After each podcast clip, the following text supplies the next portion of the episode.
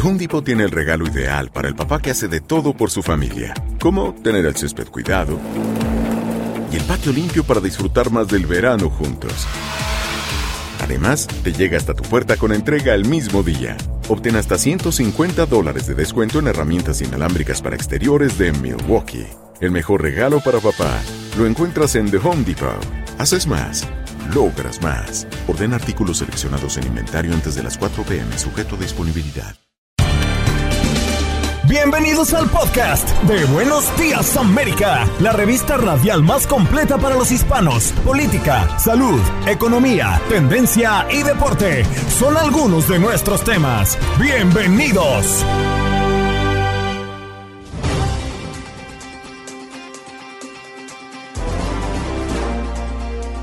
Hoy en Buenos Días América conversamos con el periodista Manolo González Moscote a propósito de la crisis e invasión de Rusia a Ucrania, pues hablamos de esta posible negociación que pareciera estar en camino.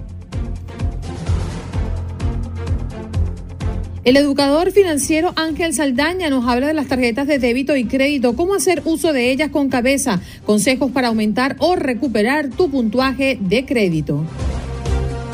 Catalina Londoño, coach nutricional, seis mejores alimentos para el cerebro. Y Tate Gómez Luna para hablar de los clásicos en la Liga Mexicana durante este fin de semana y de la Liga Española al Barcelona, venciendo al Real Madrid cuatro goles por cero en el Santiago Bernabéu.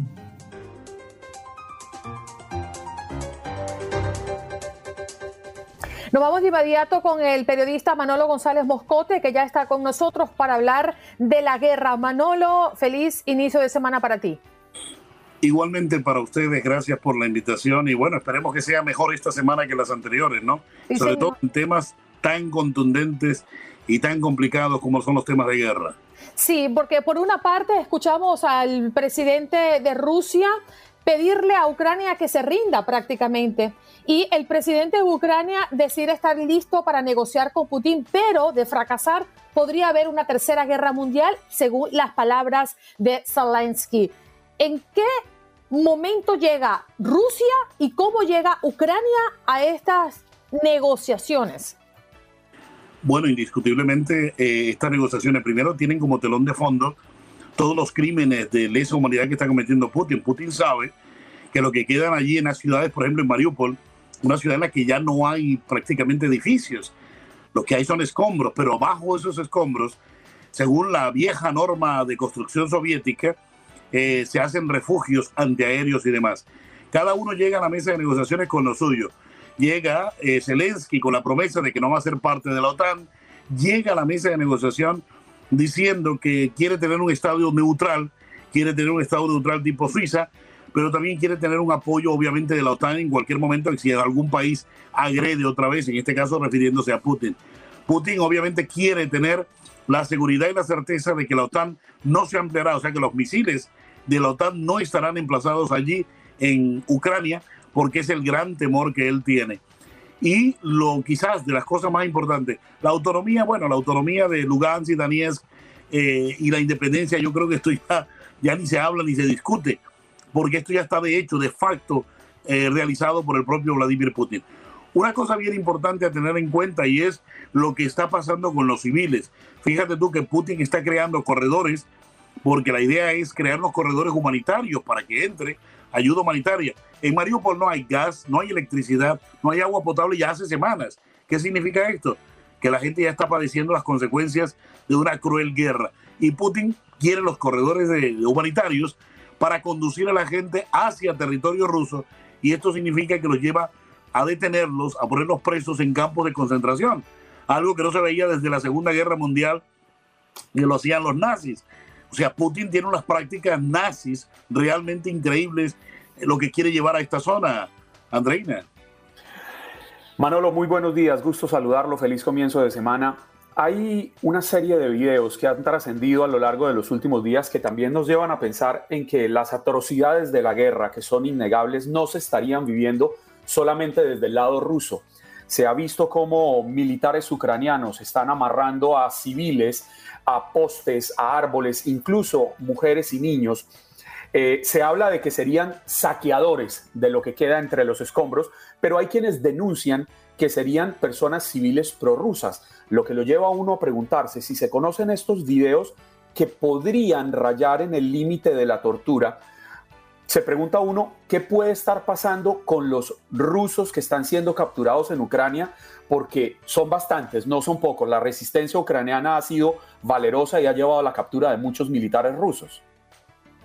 Bueno, tú lo has dicho, ¿no? Eh, las imágenes que hemos visto, y yo he conversado con varios amigos y colegas que están allí en la zona de guerra y amigos que todavía viven allí, lo que te dicen es eso, ¿no? La parte ucraniana sigue los protocolos de Ginebra en cuanto al tratamiento de los detenidos en combate, bien sean civiles o bien sean militares. Y se hizo un intercambio no hace mucho, hace como una semana se hizo un intercambio de prisioneros en los cuales eh, justamente eh, los eh, prisioneros obviamente no mayor rango, ¿no? Acuérdate que eso es bien importante siempre mantener esas fichas bajo la manga para negociar, los militares de alto rango. Lo cierto es que aquí hay algo a tener en cuenta y es que en el momento de los intercambios de prisioneros, eh, quieren llevar obviamente la mejor ventaja, Rusia quiere llevar la mejor ventaja por aquello de que es la que hace la mayor, la mayor captura. Los ucranianos lo hacen Ahora, fíjate, tú has tocado un punto muy importante y son las denuncias de abusos. Acuérdate que la guerra es guerra. En todas las guerras, los dos. Llena de atrocidades. Exacto, Juan Carlos. Las dos bandos abusan. Y aquí a quien más se le pega, como digo yo, a quien más le apuntan es a la verdad, ¿no? Es lo que menos se, salva de una guerra. Eh, están circulando informaciones de que al haber Zelensky armado a la población civil, hay unos vándalos, incluso que estaban presos, que están haciendo vandalismo y matando y robando gente de los mismos ucranianos. Fíjate tú. Y ahora ni se hable de los rusos, porque ese es un odio encontrado de, no, no, no de, de, de ahora, ni de hace 40, 50 años, ni de 100 años. Esto es un odio encontrado de hace 200, 300, 400, 500 años, ¿y comprendes? Entonces, este es un problema que se ha transmitido de generación en generación a través de, la tradición oral. Y por esa razón tú encuentras que los rusos hablan mal de los ucranianos y los ucranianos hablan mal de los rusos. Aquí una cosa importante es el hecho de que estos videos están circulando y como tú dices, en determinado momento podrían eh, opacar la imagen de Zelensky que tiene en el mundo entero. Acuérdate que ha hablado ante los parlamentos casi de todos los países democráticos más importantes del mundo recibido con, con, ovaciones y aplausos. Y obviamente este tipo de videos no les conviene. A mí me han llegado unos videos que yo no los he promulgado, que si a ustedes les interesa se los puedo enviar privadamente, unos videos en los cuales se ve la parte ucraniana planificando masacres y los vivos metidos en bolsas, incluso fumándose un cigarrillo antes de terminar de hacer las fotografías, los videos y demás, el show en, las bolsas negras, ¿no? Esto es un poquito cruel pero es la guerra y los bandos normalmente esto lo hacen, ¿no? Mm. Ahora eh, conocemos, porque la Casa Blanca lo ha divulgado, que el presidente Biden estará viajando a Polonia el próximo viernes para hablar con, con, eh, con referencia ¿no? a lo que está pasando y sobre todo la reunión con la OTAN, ¿no? que creo que ha sido una de las grandes protagonistas dentro de esta guerra eh, por su interés de Ucrania de entrar y por no sentirse protegida, por no estar allí. Pero, ¿qué efecto podría estar dando la llegada y la reunión en la OTAN? Y si esto llegaría primero que una posible negociación entre Rusia y Ucrania. Bueno, precisamente como cosa curiosa, fíjate, la Casa Blanca anuncia el domingo este viaje de Joe Biden para el viernes, pero eso está esperando a ver qué pasa de aquí al viernes, ¿no? Eh, el viernes es la reunión con la OTAN, con el G7 y con la Unión Europea. Y hay un algo bien importante. Acuérdate que las sanciones no han entrado en su esplendor, en su magnitud, porque varios miembros de la Unión Europea no quieren que estas sanciones entren porque ellos serán también perjudicados, se verían de paso llevados en estas sanciones. Son ellos Alemania, son ellos Chipre y son eh, Hungría, los tres países que se oponen a desconectar del todo del todo a Rusia del sistema SWIFT internacional. Por eso no es desconectado, sino determinados bancos. ¿Qué hay a la vuelta de la esquina? Que Joe Biden lleva en su misión convencer a los miembros de la OTAN que todavía están tibios en cuanto a todo esto, convencer a los miembros de la Unión Europea de ayudas incluso de, de, parte de Estados Unidos para los refugiados también, porque ese es otro paquete que lleva Joe Biden, ¿no? Otro anuncio que debe llevar, porque hay un problema, Andreina, no hemos hablado de eso, los medios no hablan de eso, los medios no hablan de eso, y lo que te voy a contar, y es que Polonia tiene un problema social gravísimo en este momento, ¿y sabes por qué? Porque el resto de Europa no quiere abrir sus fronteras para que de Polonia pasen al resto de Europa, ¿sí me entiendes? los, los refugiados están detenidos, prácticamente parados allí en Polonia y, y necesitan ellos, por supuesto, porque son ciudades que no están programadas para tener un millón de habitantes, sino 200 mil. 300 mil habitantes. ¿Y de dónde sacas tú todo eso? Pero la Unión Europea no quiere abrir las fronteras. Y este es un problema social que tiene Polonia en este momento. Y obviamente a Polonia la que está llevando la mayor parte de todo esto. Moldavia, eh, Rumanía también está llevando la mayor parte y los países del, del prebáltico. Este es un problema que ahorita se debe conversar cuando Joe Biden llegue allí al G7 y llegue también a conversar en la OTAN, ¿no? Sí, de hecho las autoridades en Polonia lo habían anunciado hace ya, ¿qué? Una semana y media, dos semanas que ya estaban colapsando en ese momento, ¿eh? eh porque no podían eh, seguir recibiendo a ucranianos o a personas desplazadas de Ucrania, pero definitivamente cómo cerrarle la frontera, ¿no? Y decirles no entren, ya aquí no caben más. Es, es muy complicado. Gracias Manolo por estar con nosotros esta mañana.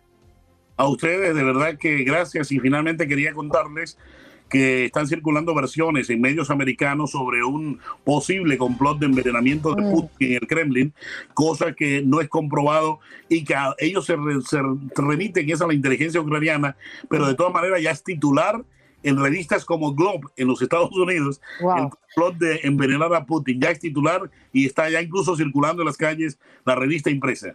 Gracias Manolo, un abrazo para ti. Ya regresamos.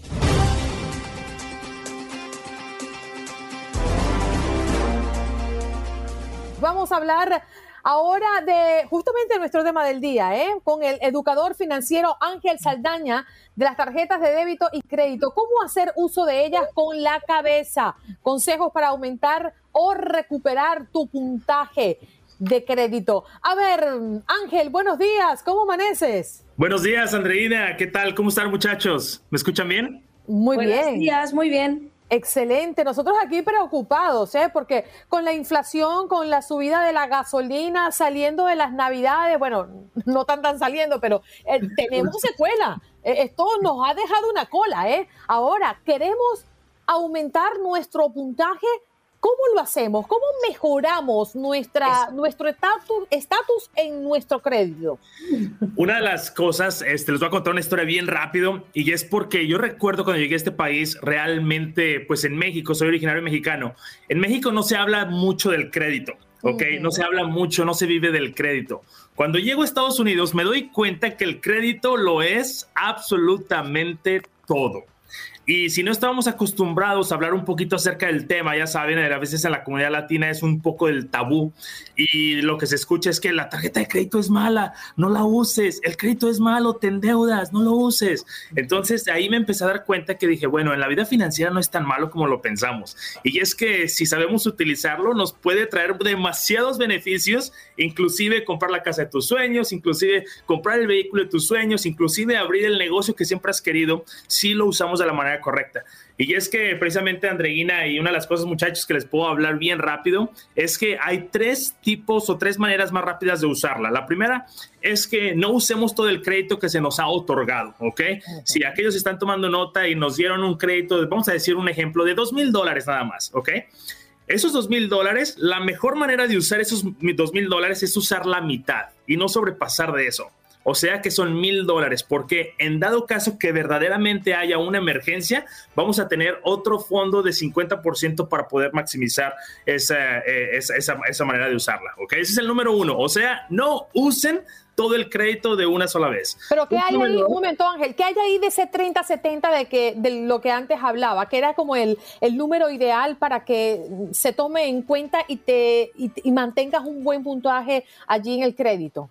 Una de las cosas que, se ha visto últimamente es que ah, tarda mucho más tiempo hacerlo. El banco te quiere dar créditos para que lo uses. Por eso, si lo vas a estar usando, tienen que saber que estás usando su tarjeta, porque si te da la tarjeta y no la usas, ¿qué quiere decir?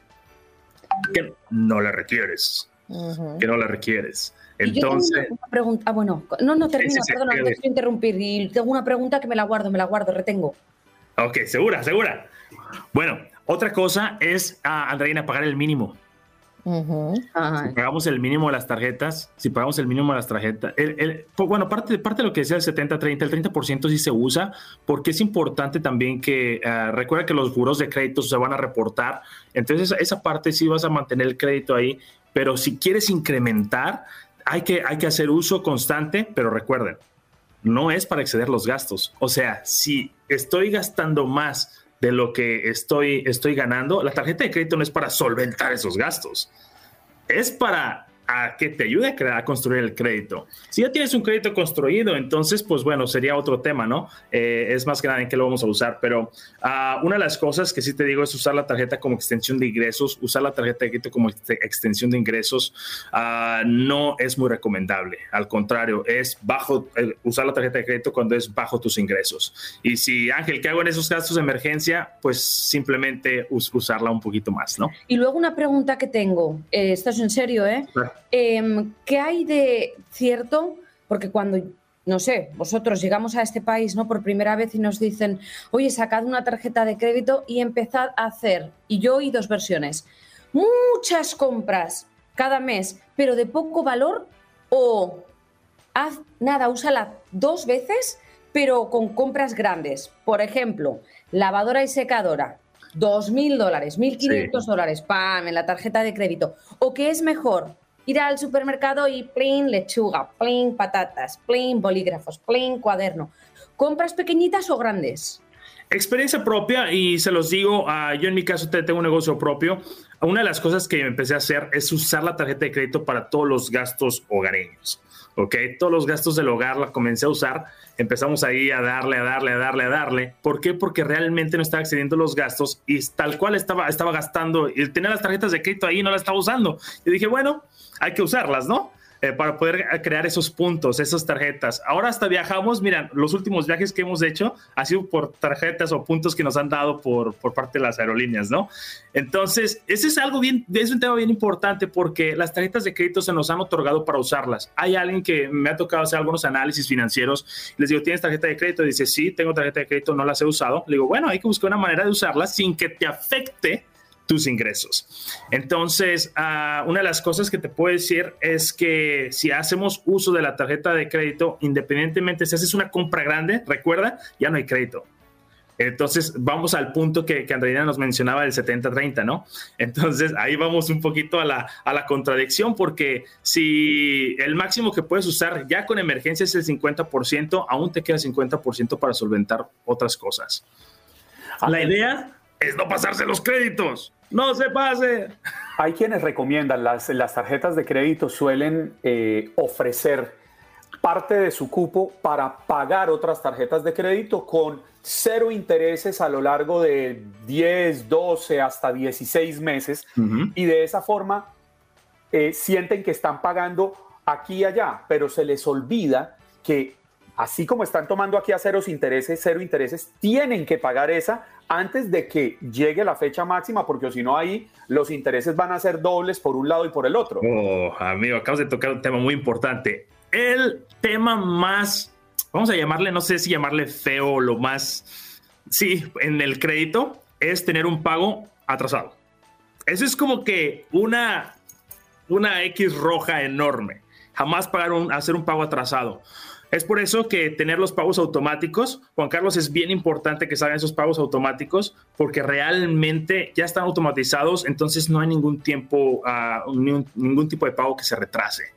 Y es que para los buros de crédito un pago tarde es malísimo. Ahora, entendamos una cosa todas las compañías van a ganar sus intereses, ¿ok? Siempre van a ganar algo. Eso de, ah, pues a lo mejor sí, es un gancho, recuerda, porque quieren nuestra información, quieren que usemos sus tarjetas, quieren que, otra vez, hay deuda buena, deuda mala, y deuda buena, yo siempre le digo que todo aquello que les va a traer beneficios, uh, no toda deuda es mala. Uh, si conocen a alguien que está haciendo inversiones, por ejemplo, uh, en negocios, en, en, la bolsa, en, el real estate, ¿no? Que ahora está, este, pues creo que por ahí yo he tomado unas clases del real estate porque es importante educarse y para poder enriquecernos. Y yo creo que va de la mano, ¿no? Cómo usamos nuestro crédito de los bancos para poder usarlos como para apalancarnos con ellos y aprender junto con ellos porque ellos van a ganar su dinero, te cobran no intereses los primeros meses, uh, siempre van a ganar algo y es que han ganado un cliente. Por ejemplo,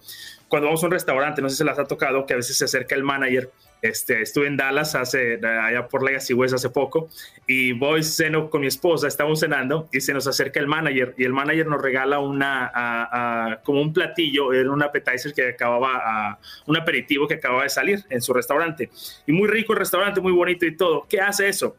Hace que nosotros regresemos y, que llevemos muchas más personas recomendadas. ¿Qué sucede con, los, con los créditos o cero intereses? Es que una vez que obtienen un cliente, recuerda que las compañías no buscan a uno, buscan a ti, a toda tu familia, a todos los referidos que les vas a mandar. Entonces es una manera de decir, ven para acá, no te me vayas porque tengo algo para ti y para toda tu familia.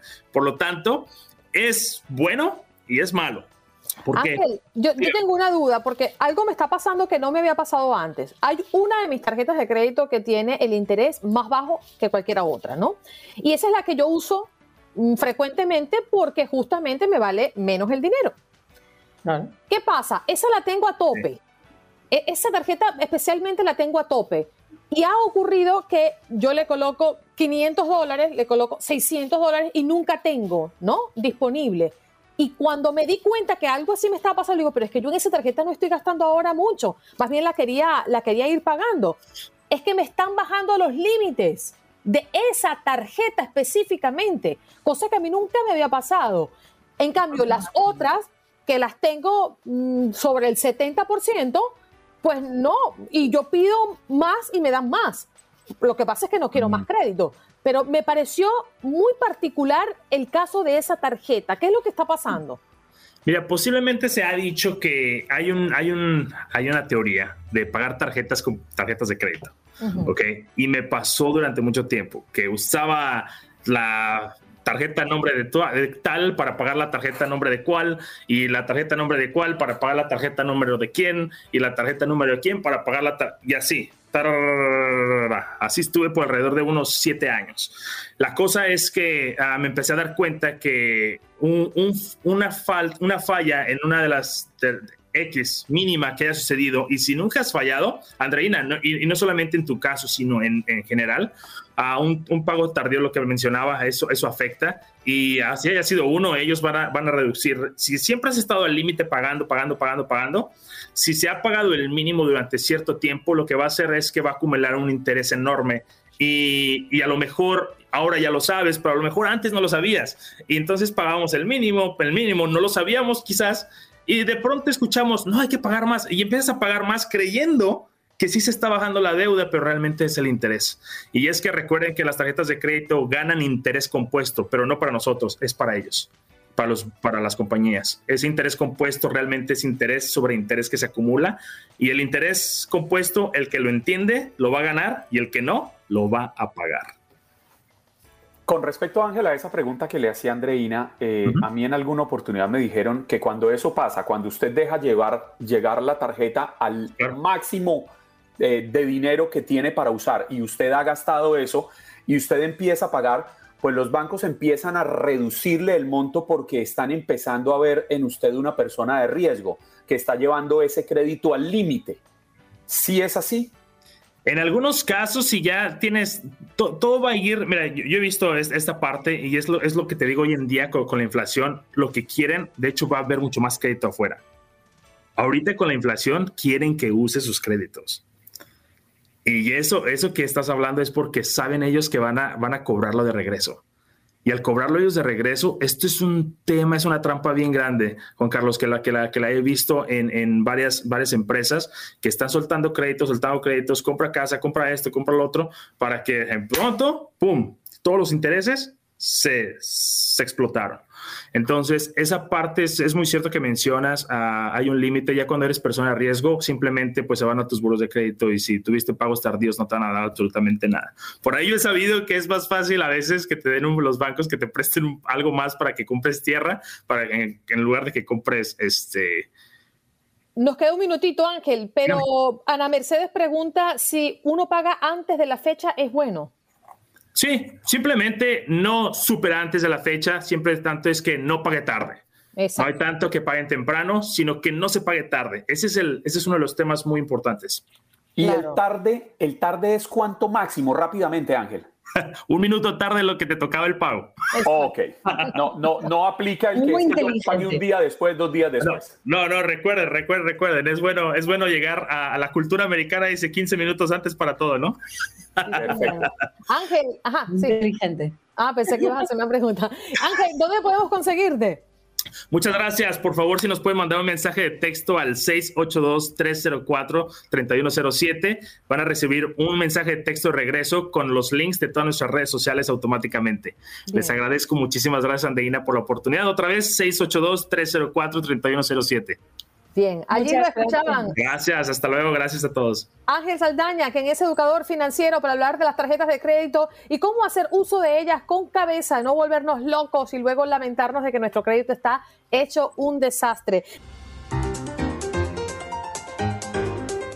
Hora de conversar con Catalina Londoño, coach nutricional para hablar de los mejores alimentos para el cerebro. Esto me parece muy curioso. Muy buenos días, Catalina. ¿Cómo amaneces? Muy buenos días para todos. Muy bien, muy bien. Gracias. Primero, antes de hablar de los alimentos, me gustaría entender eh, en qué podría o cómo podría beneficiarse el cerebro con el consumo de ciertos alimentos. Bueno, yo creo que es igual que para el resto del organismo, ¿verdad? Dependiendo de tu tipo de alimentación, pues tu organismo reacciona de una o de otra manera. Y es lo mismo con el cerebro. Eh, lo que sucede es que lo que comemos em, es como la manera más directa en que interactuamos con el medio ambiente, ¿verdad? Y bueno, todo entra a través del aparato digestivo, por ahí digerimos, absorbemos, etcétera. Y el aparato digestivo está directamente conectado a nuestro cerebro por eh, medio del nervio vago. Adicionalmente, sabemos que en nuestro sistema digestivo están toda la flora intestinal y eso representa, eh, digamos, la flora intestinal que maneja muchos aspectos de nuestra salud, incluyendo también nuestra salud mental. Pero Catalina, si tuviéramos que hacer el ejercicio de sacar una lista de esos cinco alimentos que son fundamentales para tener un cerebro sano, saludable, para mantenernos eh, más activos. El cerebro es, junto con el corazón, nuestro motor. ¿Qué le recomendaríamos a los oyentes de Buenos Días América? Bueno, primero me gusta empezar como por algo así un poquito más global. Entonces, lo primero es no solamente enfocarnos en, qué comer, sino también en qué no comer, ¿verdad? Entonces, en, en, un aspecto así como general, tenemos que minimizar el consumo de procesados, de los ultraprocesados, de alimentos demasiado altos en azúcar, que son demasiado altos en calorías y supremamente carentes de nutrientes, ¿verdad?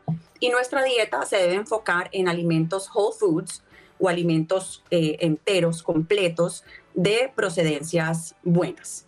Entonces, básicamente, enfocarnos en las proteínas, las grasas, eh, los carbohidratos, em, de procedencias, eh, por ejemplo, si voy a comer em, proteína animal, que sea el pedazo de pollo, no necesariamente un embutido de pollo si vamos a comer carne de cerdo, que sea la carne de cerdo, no la salchicha, no el jamón, etc.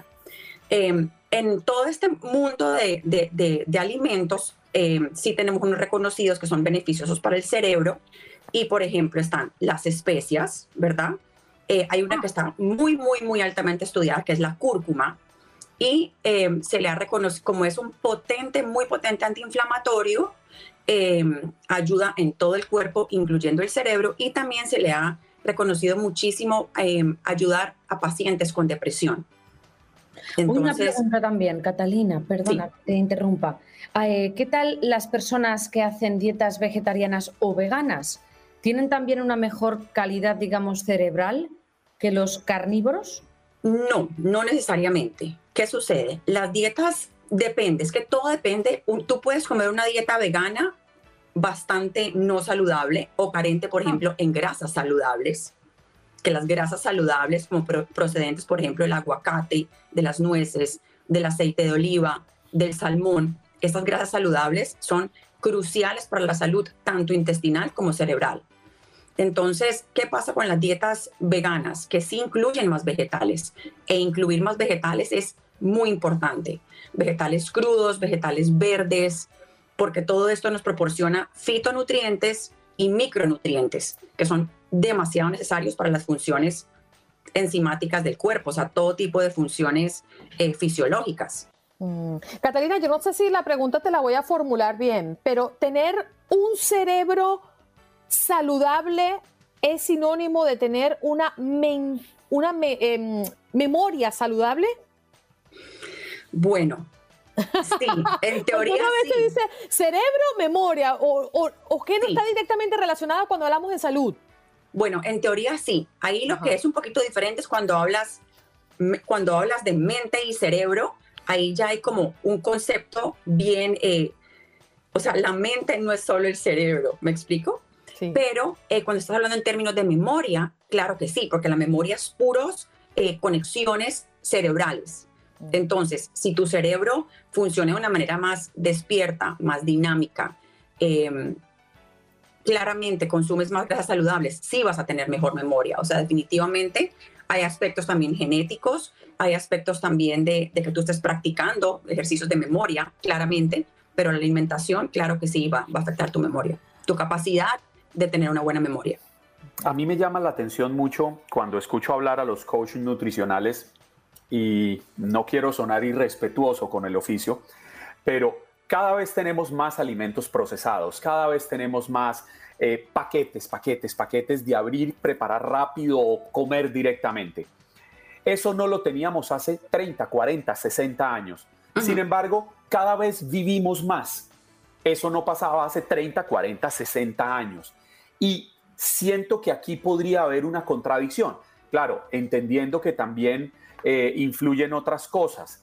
La tecnología ha avanzado, la medicina ha avanzado, pero también tenemos más contaminación que no la teníamos hace 30, 40, 60 años y que también afecta a nuestro organismo. Entonces siento que a veces como que demonizamos algunas cosas que de pronto no deberían ser tan demonizadas. Pero es que yo creo, yo pienso mucho en eso también, no creas que no. Eso es una pregunta que yo me he hecho. Lo que sucede es que hay personas viviendo más largo, pero tomando medicinas, digamos, tomando, teniendo que tomar farmacéuticos, y son personas que también viven más tiempo, pero más impedidas.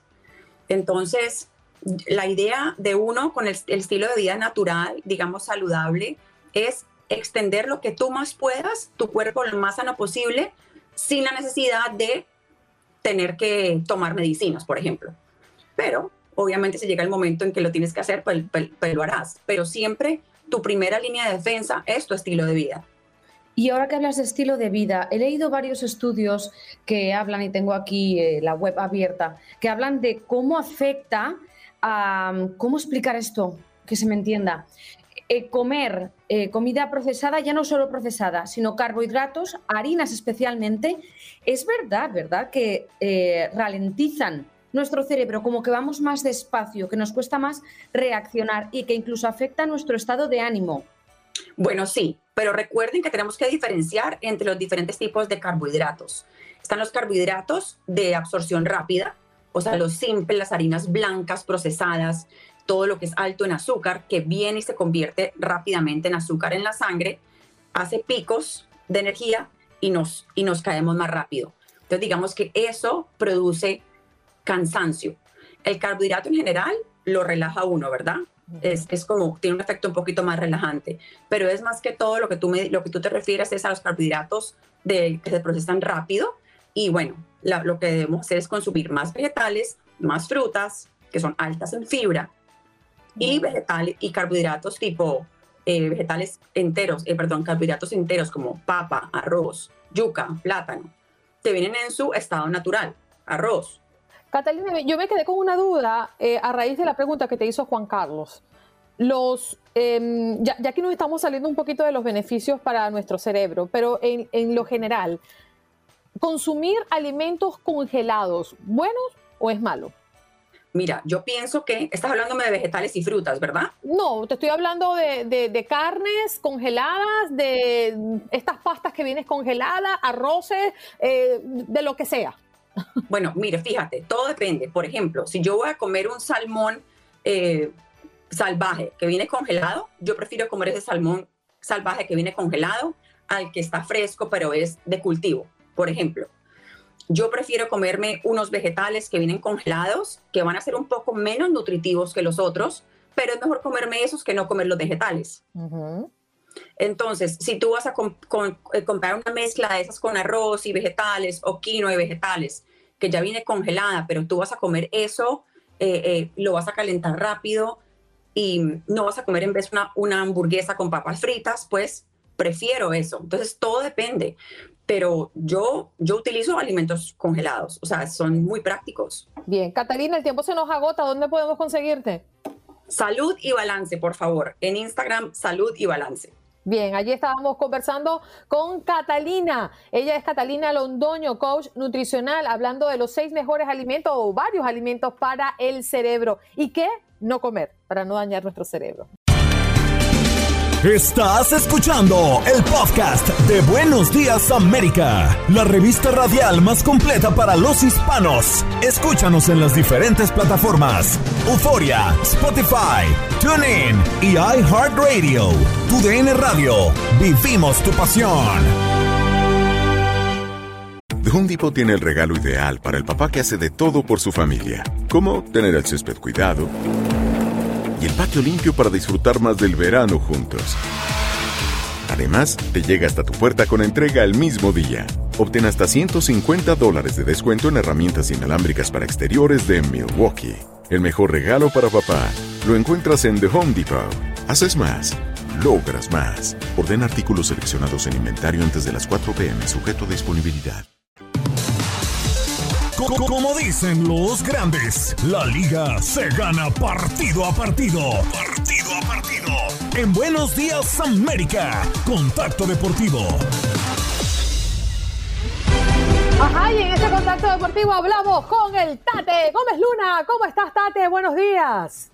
Buenos días, Andreina, con Carlos Clara, gusto saludarlos, estar con todos ustedes. Buen inicio de semana y qué mejor inicio de semana que con información, ¿no? De la Liga MX, en donde tuvimos un eh, fin de semana, un dominguito muy movido y con el clásico tapatío en donde ya estaremos platicando más a fondo que estuvo candente la cosa porque sí predominó la paz y la no violencia, pero fue fue el último que quedó dentro del terreno de juego porque estuvo muy caliente, ya lo platicamos. Recuerden que este segmento de la Liga MX es eh, presentado por eh, The Zone, por Auroson, In the Zone, Get in the Zone, Auroson. Vamos a platicar de los resultados rápidamente del día de ayer, eh, domingo, en la jornada número 11 de la Liga MX del Clausura 2022, grita por la paz. Eh, había comenzado las acciones temprano, eh, pues a las 5 de la tarde, tiempo del centro de México, con el América contra Toluca. Hay que decirlo, compañeros, los dos equipos sin tener un buen momento. Ya Nacho Ambriz, el estratega de los Diablos Rojos del Toluca, está en duda. ¿Por qué lo decimos? Porque es la segunda vez en dos partidos que le meten tres goles. La semana pasada el Pachuca en su casa los goleó tres goles por cero y ahora el América, que venía de la parte baja de la tabla general, también le termina metiendo 13 goles y así las Águilas del América ya están saliendo del último lugar general con un técnico interino, Fernando Ortiz. Ya se ha confirmado que va a terminar el torneo esperando que el próximo, pues a ver si van por Nicolás Larcamón, el estratega de la franja del Puebla. Así que el América gana tres goles por cero y se mantiene la duda de Nacho Ambriz en el banquillo de los Diablos Rojos del Toluca. También, eh, pues este domingo lo platicábamos, ¿no? El clásico tapatío termina Atlas y Chivas eh, chocando en el clásico en torneos cortos número 154 y el Atlas pues no pudo en casa en el Estadio Jalisco y termina empatando en lo que fue un final de alarido. El último gol de Julián Quiñones al tiempo agregado, expulsaron a Julián Quiñones porque les enseñó su camiseta, les restregó el gol a la banca de Chivas y se había calentado los ánimos antes, más temprano en el segundo tiempo también,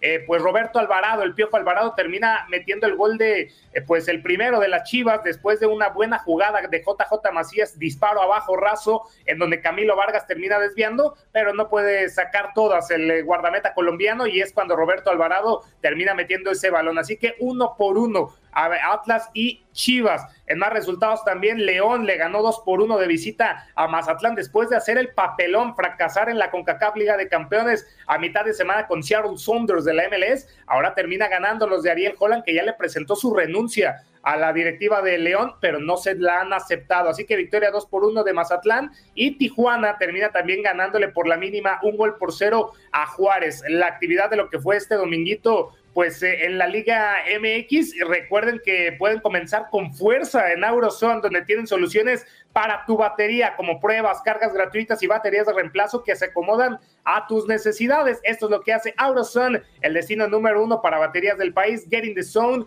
Auroson. Ahí entonces un poco de lo que fue rápidamente eh, pues los partidos de este domingo, Andreina, en donde nos vamos a quedar en este clásico tapatío. Eh, ¿Por qué? Por todo lo que se vino cocinando a lo largo de la semana, eh, evitando algún tema de la violencia, como lo vimos semanas atrás en el, en el estadio de la corregidora, eh, como lo mantuvo Chivas y América el pasado fin de semana de un clásico sin colores, eh, vestidos de blanco en conferencia de prensa con su respectivo escudo, los jugadores del Atlas y las Chivas, pero la situación es que dentro de la cancha los ánimos pues se aceleran, ¿no? Se pone caliente la cosa y fue así como sucedió en el primer tiempo porque ambos equipos ya para la parte complementaria se quedaron con 10 hombres. ¿Por qué lo decimos? Eh, se fue expulsado Miguel Ponce, el jugador de la Chivas Reyes del Guadalajara, porque ahorcó a Jairo Torres, el que va a ser jugador del Chicago Fire este verano, pues lo ahorcó, se calidearon los ánimos, el árbitro central, una pifia César Arturo Ramos, eh, porque antes de, ese, de esa trifulca eh, habían invalidado un gol del Atlas que para muchos pues era válido, eh, habían marcado un fuera de lugar, que había salido la pelota, mano de Julián Quiñones, no sabíamos que había marcado el árbitro central, ni fue a revisar el VAR, de ahí pues se caldearon los ánimos y de ahí también se, se fue pues de al final del primer tiempo a que esto sucediera. Se, fue expulsado Miguel Ponce, se fue expulsado también eh, Jairo Torres y las cosas se quedaban con 10, cosa que le ayudó a Chivas en el segundo tiempo porque ya estaban hacia el frente en el ataque para los rojinegros del Atlas, ya con J. Macías dentro del terreno de juego, eh, y ahí cayó el gol, ¿no? Una jugada en donde hicieron lo que quisieron las Chivas Reyes del Guadalajara dentro del área de los rojinegros, Isaac Brizuela eh, también con Fernando Beltrán le dieron el pase a JJ Macías dentro del área, disparó hacia abajo, Camilo Vargas desvía y Roberto Alvarado nada más la empuja para anotar el 1 por 0. Eh, se hizo bolas también eh, Marcelo Michele Año metiendo pues a varios jugadores de cambio, ya lo habíamos visto en el Clásico Nacional contra el América y de ahí se terminó perdiendo. En los minutos finales recompuso Diego Coca, si hablamos de duelo de técnicos, pues Diego Coca le saca un mundo a Marcelo Michele Año y fue que movió sus piezas metiendo a Christopher Trejo, a Ociel Herrera, y fue ya el último minuto cuando Julián Quiñones metió ese gol de cabeza que empataba este clásico tapatío. No había un empate en un clásico tapatío desde el 2016, cuando Matías Almeida, hoy técnico de San José Airquakes, estaba dirigiendo a la Chivas Rayas del Guadalajara cómo terminó la cosa, caliente, así como se desarrolló a lo largo del terreno de juego todo el partido, porque Julián Quiñones mete el gol del empate, se quita la playera, les hace así, se las festeja, hace un, un movimiento un tanto obsceno para demostrar que pues estaba muy caliente y que le, empató el partido y eso no le gustó a la banca de Chivas. Y muchos fanáticos eh, de, de Chivas precisamente veían prácticamente la ganancia en este partido cuando tú comentas muy bien, eh, ya en el tiempo agregado, anota ese gol y pues emparejan las acciones. La verdad es que quedaron con el festejo a medias porque no pudieron concretar la victoria realmente. Oye, Tate, tenemos que hablar un poco más adelante del clásico de la Liga Española, ¿eh?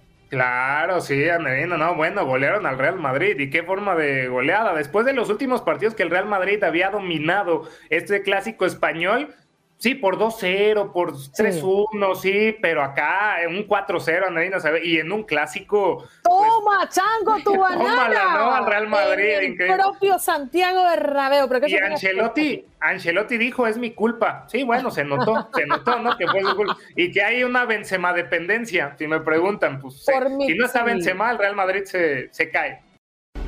Oye, Gati, a mí se me olvidó algo. Déjame ver si lo puedo recuperar. Quédense aquí, muchachos. adelante, adelante. ¿Qué está sucediendo? ¿Qué está pasando? A saber, a saber con qué nos sorprende.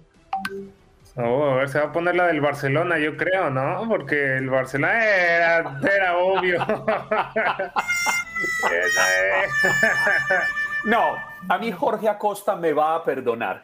pero así como yo defendí al Madrid en el momento en que había que defenderlo, pasando por encima del inmenso cariño que le tengo a Andreina Gandica, ella tiene el divino derecho el día de hoy de lucir su camiseta y decir, no, yo aquí estoy con mi equipo del alma. Ella no le va al Barcelona, ella no le va al Barcelona, ella es partidaria de Messi. ¿Qué te pasa? Bueno, ella, va, ella le va, ¿De dónde sale esa voz? ¿De dónde sale esa voz? Ah, mira, esta no es, pero yo tengo una firmada por Messi. es que tengo varias, entonces saqué la que, primero es ah, sí, Esa guarda la Andreina, esa va a valer. La firmada por Messi la tiene guardada en caja con un cristal al frente y todo porque vale. tanto. Pero hablemos del clásico, hablemos del clásico, ese 4 a 0 el Santiago Bernabéu. Ellos sabían que eso iba a pasar y se vistieron de negro. Se fueron de grupo de una vez. No, y es que nadie se lo esperaba, Andreina, obviamente como Blaugrana y los aficionados del Barcelona siempre había la confianza, ¿no? De que iban a ganar el partido, pero no así, ¿no? Un fin de semana plagado de clásicos. Ya hablamos de ese del Chivas Atlas, también recordar que Tigres le pegó a Monterrey y ahora el Barcelona cuatro goles por cero al Real Madrid. Y es que eran seis partidos de forma consecutiva del clásico español que no ganaba el Barcelona. Había hegemonía también de los merengues, pero ahora en su propio terreno los barren cuatro goles por cero, en lo que fue ni las manos metieron. Bueno, sí, alguien metió las manos, Thibaut Courtois. Si no fuera por el guardameta belga del Real Madrid, hubieran sido seis, siete por lo menos, porque le estaban apedreando el rancho. Y Pierre-Emerick Aubameyang pues se tuvo una noche espectacular, un doblete, es lo que termina marcando el gabonés, al igual también que Ronald Araujo y Ferran Torres, sí, el, muchachito sensación que llegó al Barcelona recientemente ya está dejando pues eh, estos, eh, estas grandes exhibiciones lo que era el primer clásico español de Xavi, ¿no? Al frente eh, del equipo después de quedar eliminado en la Champions League, eh, las críticas se le vino, ya está también la siguiente fase de la Europa League en donde va a enfrentar al Eintracht Frankfurt después de dejar al Galatasaray fuera y ahora terminan por eh, pegarle en el Santiago Bernabéu al Real Madrid, que lo platicábamos también compañeros, pues es que sin Karim Benzema después de ese milagro contra el Paris Saint Germain y que sale lesionado en la victoria contra el Mallorca, pues ahora tiene que estar fuera, al igual que Ferland Mendy, y no puede el Real Madrid sin Karim Benzema, le cuesta los partidos importantes cuando el francés no está y lo vimos en este partido y por mucho, ¿no? Cuatro goles por cero, el Barcelona termina goleando al Real Madrid, ya tiene 54 puntos, se mantiene en la tercera posición de la tabla de la liga después de 29 jornadas y el Real Madrid, a pesar de esta derrota, tiene, está en el primer lugar con 66 puntos, nueve por encima del Sevilla, su más cercano perseguidor. Sin embargo, sí son nueve puntos de ventaja, pero hay que recordar que por allá en el 2005 también Carlo Ancelotti ganaba 3 por 0 una final de la UEFA Champions League y la terminó perdiendo, ¿eh? La terminó perdiendo y no quiere que eso suceda con el eh, Real Madrid. ¿Qué va a seguir? Pues el Real Madrid a esperar a inicios de abril para enfrentar los cuartos de final de la Champions League, para enfrentarse y medirse al campeón de la competencia, al Chelsea, y esperar que pues se mantenga eh, y se mantenga Karim Benzema al 100%, ¿no? Porque sin él el Real Madrid termina sufriendo. Pero sí, Andreina, momento de festejar, tu Barcelona goleó cuatro goles por cero y está para pues presumirlo, ¿no? Toda la semana, mucho que corregir en el Real Madrid y a ver qué sucede de aquí adelante porque todavía quedan algunas jornadas en la liga, ¿eh? No, yo no pienso tanto en la liga, yo lo que pienso es en la Champions. Si el Madrid se va a comportar como se comportó ayer en su ah. casa ante el Chelsea, la cosa la veo negra, que se sigan vistiendo de negro. Sí, no, y también Sí, dime, Juan Carlos. No, no, no, no. Yo quería cambiarle tema, pero respóndale primero, Andreina, ¿qué va a pasar en la Champions con el Ah, Andreina, pero, también hay que preocuparse por el equipo del Barcelona en la Europa League. No, ya no está la Champions. ¿Para qué, el Real Madrid? ¿Para qué que si le va bien al Real Madrid en Champions? No, va, va Ya sacaste tu casta madridista, ya te vi. No, no, no, que para su equipo, ya, pues en la Europa League. ya que estamos metidos en los dolores de nuestra gente, yo quisiera preguntarle si usted conoce al Sociedad Deportiva Huesca. Úpale. Sí, por supuesto, el que dirigió Nacho Ambriz, ¿no? Y es, y, es, y es verdad que es el equipazo, pues, que arrasa en España y que acaba con todo el mundo. En la tercera división, ¿no? ¿Epa? La, ¿Prima? En otra división, sí, no, no, no, sí, pues en las divisiones inferiores, ¿no? ¿Por qué? Pero ¿cómo que inferiores? Pero que no está en tercera, ¿qué estáis diciendo? ¿En cuál? ¿En cuál está? ¿En, qué división está el, Social Deportiva? Oiga, Tata, tenemos aquí, tenemos aquí una discusión en la que pretenden meternos por los ojos al Sociedad Deportiva Huesca, haciéndonos sentir que lo que le falta es un poquito de dinero y alguito de ropa, porque ellos arrasan con el fútbol español y el fútbol europeo tengamos la parte in peace. Está en segunda división. Ah, lo subieron, claro. sí. Perdona, estaba en primera, tenía razón Tate al decir que estaba en segunda división. Estaba en primera y ahora en segunda. No, no, no, no. Estamos hablando de en este momento. Tate tiene razón, está en segunda división. En la B, sí, en la segunda división. Oiga, Ahí fue Nacho y fracasó. Yo Desde que un día en el universitario. Desde que un día Clara Truyen que se animó aquí y se lanzó a decir que el Huesca tenía un equipazo, nos ha tenido en un engaño y Tate acaba de aclararlo todo. Están en segunda división. sí, sí, sí, pero tal vez, en la segunda, tal vez en la segunda división la estén rompiendo y Clara tenía razón, ¿no? Pero en la segunda. Oye, Tate, gracias por estar con nosotros esta mañana y por hablarnos de tantos clásicos, Dios mío. Sí, no, un placer, Andreina, compañero. Solamente acotar, ya Rafael Nadal es número 3 del mundo, perdió en Indian Wells y ya LeBron James a 1400 puntos de Karim Abdul-Jabbar para convertirse en el máximo anotador en la historia de la NBA. ¿eh? Y el Ferrari arrasando con el 1-2 en el inicio de la Carlos Sainz y Charles Leclerc. Sí, es correcto. ¿Dónde quedó Checo Pérez y, Max Verstappen? No lo sé. En la última tercera vuelta salieron los dos. Yo no sé qué les pasó. Eh, la monoplaza. La monoplaza les falló. El, carro les falló y van a tener que corregir para el siguiente Gran Premio. Pero solo te voy a decir una cosa, Tate. Estoy feliz que el Gran Ferrari esté de vuelta. Sí, no, los momentos de Raikkonen, también de Carlos, de este Fernando Alonso, no, pues Sebastián Fetel en su momento, no, bueno, Ferrari, el dominio vuelve poco a poco, ¿cómo de que no? Sí, señor, vamos a ver. Gracias, Tate, un abrazo para ti. Buen día, buen inicio de semana. Bye, feliz ya, inicio ya hablaremos, ¿eh? Ya hablaremos. Y arriba el Huesca. Así me gusta. y como los lunes, tenemos a Paula Lamas de Seattle. ¿Cómo estás, Paula? Muy buenos días. Oye, mujer, hoy hablamos de deporte, pero a la lata, como dicen por allí. ¿Tú viste algo o no? ¿De deporte? Ajá. Pues te digo, mi deporte fue comer y ver películas este fin de semana, así que del resto no supe más. Paula es de las mías. ¿Viste? Como dice, pildorita para el alma. Vi ahí todas unas fotos en las redes sociales. No, no, no, no, me, no me hables de esa frase, con esa frase y con esa foto la verdad me hicieron mal el fin de semana. Ay. Juan Carlos no sabe de lo que estamos hablando. Ah. No, no, no, no, es que yo no entiendo por qué tanto escándalo por una foto. Y por una frase, píldoras para el alma. No. Quiere romper el Instagram. Pues es que resulta, resulta que allí estaba con amigos a los que no veía hacía muchos años. A mí me encantó esa frase, píldorita para el alma. Y, las píldoras, las píldoras para el alma es cuando uno se reencuentra con amigos, cuando se puede dar esos abrazos que ha guardado por tanto tiempo. ¿Cuántos años habían allí? Habían como 800 años. Había muchos años, pero le puedo decir, mire, allí estaba Natalia Ramírez, no la veía hacía 14 años, Juan Alberto Giraldo no lo veía hacía más de 20 años, a Felipe Arias no lo veía hacía 8, 9 años. Bueno, y yo tenía una semana que no veía a Paula. Cuéntanos, Paula, ¿qué tienes? Yo una vida sin ver a Juan Carlos. Soy una pildorita para el alma, fíjate. Traigo noticias y noticias buenas. Resulta que los precios eh, de la gasolina están tan bajos en eh, Canadá, justamente aquí en la frontera con nosotros, a unas dos horas, que la gente está cruzando la frontera para ir a Point Roberts, que es una península. Por cierto, que el pedacito de abajo, la puntita, le pertenece al estado al estado de Washington, Estados Unidos, pero el resto ya es de Canadá. Entonces, bueno, se ha visto que ese pueblito que estaba prácticamente abandonado de la mano de Dios desde la pandemia, ha visto un repunte gigantesco de visitantes y de personas debido a que la gasolina está 1,92 el litro pero 1,92 dólares canadienses, que en dólares americanos sería 1,29. Eso no se ve aquí en ningún lado. Pero, pero 1,29 el litro. El litro. O sea, está, sigue estando igualmente de cara. Pero la gente... ¿Cuántos litros son un galón? ¿No son 4 o 5 litros el galón? Eso te iba a decir. Pero acá, acá, el litro está a 4 dólares. wow. No. Y pico. Sí, señor. ¿En dónde? Ah, En el estado, bueno, el galón.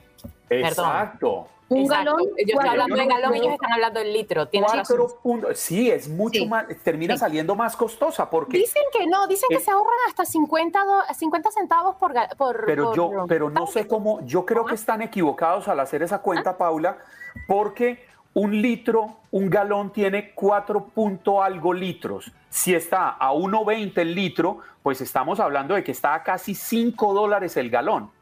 Pues mire, yo le voy a decir una cosa. Aquí la gente ha sacado la matemática, dice que aunque se corran 5 millas para arriba y 5 millas para abajo, lo que sea, 5 mil millas o lo que sea, eh, vale la pena. No sé si es una cuestión mental o no. Yo no hice la matemática. No, no, no, y usted no está yendo porque usted está lejitos todavía. Todavía ya a mí me tocan las horas y media y eso dije, no, cruzar la frontera para eso todavía no, no llego a ese extremo.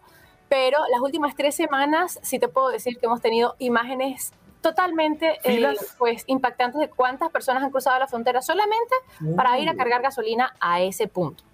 Wow. Y es una y frontera dicen que muy... desde el primero de abril, cuando se levantaron las restricciones, eh, perdón, cuando se levanten las restricciones eh, de las pruebas de antígenos para los turistas, digámoslo así, que cruzan la frontera en Canadá, se va a estar viendo un repunte mucho más grande, porque todavía la gente tiene que en la frontera pues demostrar su prueba negativa de COVID y su eh, tarjeta de vacunación. Y es una frontera históricamente muy viva, muy activa. Pues no, realmente. Los fines de semana por ahí te puede tardar unos 30, 40 minutos a- para cruzar eh, si no están todos los carriles abiertos. Pero realmente no es una frontera así que tú me digas como la del sur, que esa realmente sí es muy transitada. Oiga, Oye, Paula. Paula, tu podcast. Eso, Pues le, bueno, eso le iba a preguntar, porque hablábamos hace, semana- hace un rato con una coach nutricional y hablábamos de alimentos y su podcast viene con mango y aguacate. Porque pero yo no sabía que tenía que no estar en tono con este precisamente de alimentos. El mango y el aguacate, un dulce y poderoso fruto musical que le ha dado a una cantante, compositora, actriz y productora musical venezolana, Judy Buendía, que se ha vuelto viral gracias a esto. Canción que eh, cuenta, por cierto, un episodio muy interesante de su vida durante la pandemia en la cual le tocó vender mangos y aguacates. Pero si quieren saber toda la historia, tienen que ir a paulelamas.net y allí les voy a contar todo, todito, la misma Judy Buendía. Power Moment with Paula Lamas. Así Me mismo encanta. Inglés mío va volando. No, pues Dios mío. Lo- Ese Pitinglish Lo único, lo único que sí me quedo triste el día de hoy es que no veo la bemba colorada. ¿Qué la tiene? No, porque está, estamos. Ay, está mira, primero porque pido disculpas porque mi luz la había olvidado. Segundo, eh, Ah, Paula, estoy luz porque entró la primavera. Entonces dije, bueno, pongamos ahora un poco de colores neutros porque estamos Sobre así. todo con tu camisa hoy, un color bastante neutro. Mira, mi, mi camisa sí, este es un vestido, ya va, déjame. ¡Ah, vestido! El modelito, mira, ¡Qué mira, mira. guapa! ¡Qué María! Pero o sea, qué que una ella a las 6 de la mañana. ¡Qué es Esto es lo que le toca hacer uno La que es bonita es bonita. para ganarse el pan. Ujú. Así que que te desfila. Gracias, Pablo. Un abrazo. Un abrazo y un beso poderoso el uno para todos.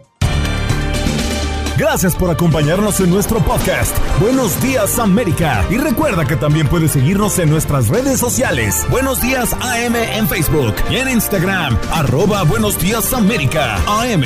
Nos escuchamos en la próxima. The Home tiene el regalo ideal para el papá que hace de todo por su familia, como tener el césped cuidado y el patio limpio para disfrutar más del verano juntos. Además, te llega hasta tu puerta con entrega el mismo día. Obtén hasta 150 dólares de descuento en herramientas inalámbricas para exteriores de Milwaukee. El mejor regalo para papá lo encuentras en The Home Depot.